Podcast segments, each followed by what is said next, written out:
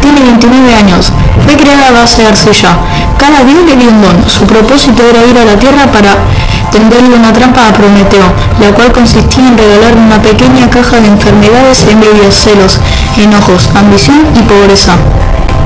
Era flaca, con pelo castaño, lacio y largo, bastante baja, con ojos celestes como el cielo.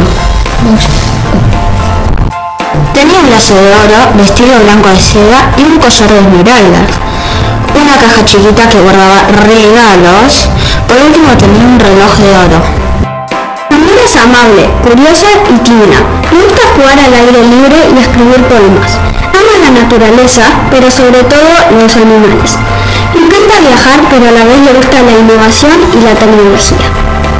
Nosotros opinamos que Pandora es un ser engañoso, pero a la vez divertida y entretenida. Se puede decir que Pandora es un ser usado por Zeus, pero si no puede ser simpática.